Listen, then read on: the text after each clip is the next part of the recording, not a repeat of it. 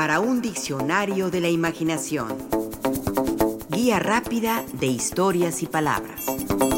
Boris Pasternak.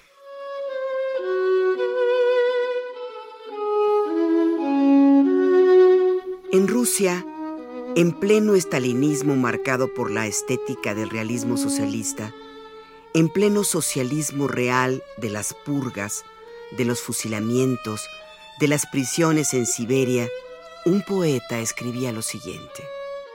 ¿Acaso yo no sé que hundida en las tinieblas jamás a la luz llegaría la ignorancia? Y que soy un monstruo y que la dicha de cien mil no me toca más que la falsa felicidad de cien? ¿Y acaso yo no me ligo al quinquenio? ¿No me caigo y levanto con él? Pero, ¿qué voy a hacer con mi caja torácica y con lo que es más rutinario que toda rutina? No está bien que en los días del gran consejo, en el que las plazas se han dado a la pasión suprema, se deje la vacante del poeta. Esta es peligrosa si no está vacía.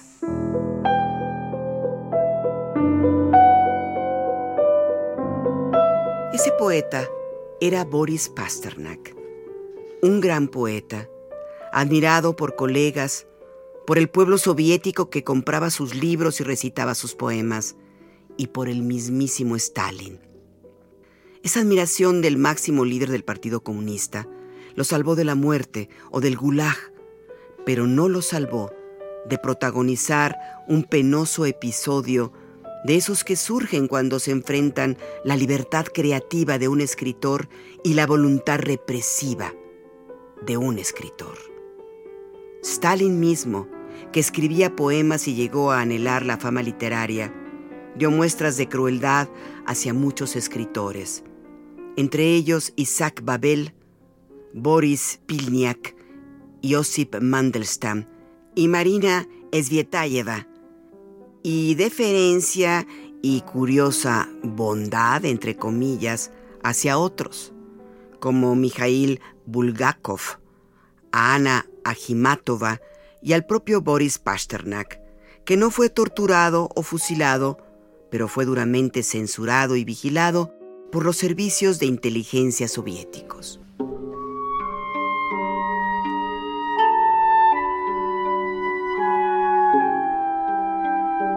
Todo comienza con un rumor. El poeta Boris Pasternak escribe una novela, y la novela tal vez no se sujeta a las normas impuestas por el realismo socialista. Se trata del doctor Shivago. Olga Ivinskaya, su secretaria, musa y amante, es detenida por el aparato de inteligencia soviético e interrogada al respecto. Le exigen que confiese de qué trata esa novela. De seguro es un panfleto anticomunista, una traición literaria a la patria. Olga dice la verdad. Es una novela, no un alegato contrarrevolucionario. Es una novela hermosa sobre seres humanos inmersos en el drama histórico que les toca vivir. Es además una novela de amor. Sus interrogadores no le creen. Olga insiste, no es una novela antisoviética. Pero eso no basta. Ellos quieren escuchar su verdad. La torturan, la encierran, la incomunican porque quieren que confiese algo que solo ellos creen, que es una crítica desde la literatura a la revolución, que sus personajes siguen los dictados de su individualidad y no los del Estado socialista, que el doctor Shivago se revela al mandato estilístico de ese entonces, que es escribir conforme a los mandatos del realismo socialista. Olga Ivinskaya persiste en la única verdad. Es una novela que no ataca a la revolución socialista. Es condenada a prisión y a trabajos forzados.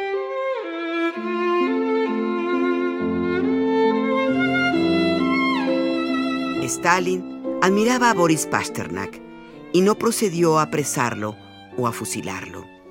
Respeten a ese hombre, porque él camina entre nubes, les ordenó a sus esbirros. Aún así, Pasternak fue acosado y vigilado. Si en verdad escribía esa novela, jamás la publicaría. De eso se encargaría el propio Estado soviético. Pasaron los años. Murió Stalin en 1953. Pasternak terminó El Doctor Shivago y la orden continuaba.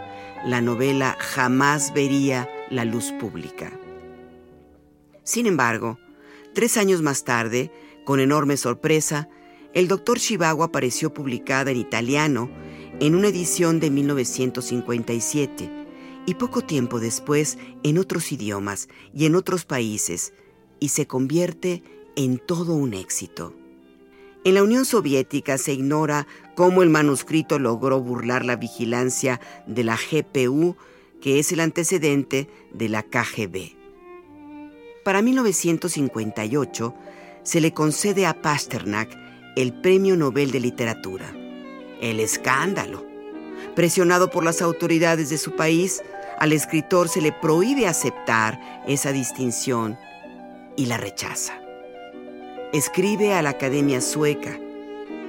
Debido al significado atribuido a este premio en la sociedad en que vivo, debo decir, no gracias por este inmerecido reconocimiento que se me ha concedido. No tomen a mal mi voluntaria negativa a aceptarlo.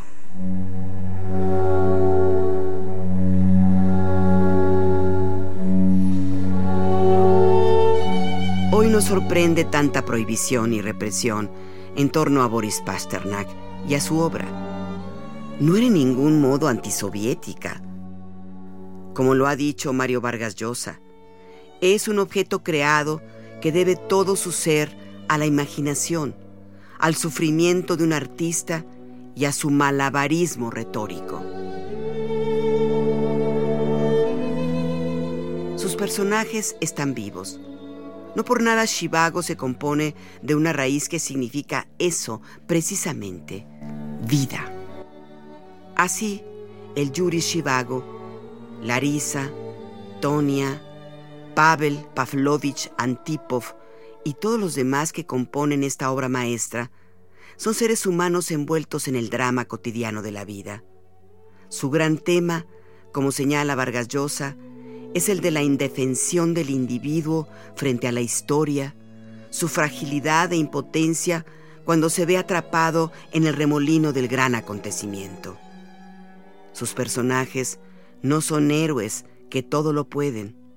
Su protagonista, Yuri Shivago, es un hombre decente, honesto, que defiende sus principios, su individualidad, su dignidad en una época plena de cambios que no toman en cuenta al ser humano, solo a la masa, a lo anónimo colectivo. Si ese fue el gran pecado antisoviético de Pasternak, lo único que hizo fue asumirse como creador, como artista, no sujetarse a las modas, a los estilos, a las imposiciones ideológicas, porque el escritor es libre y si crea, es gracias a esa libertad que impulsa los verdaderos procesos creativos.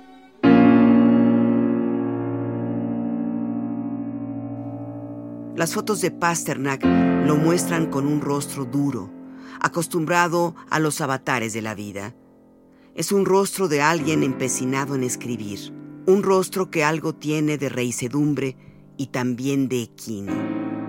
La poetisa Marina Svietayeva describió así su aspecto. Pasternak se parece al mismo tiempo a un árabe y su caballo, atento al acecho, como preparado para salir al galope en cualquier instante.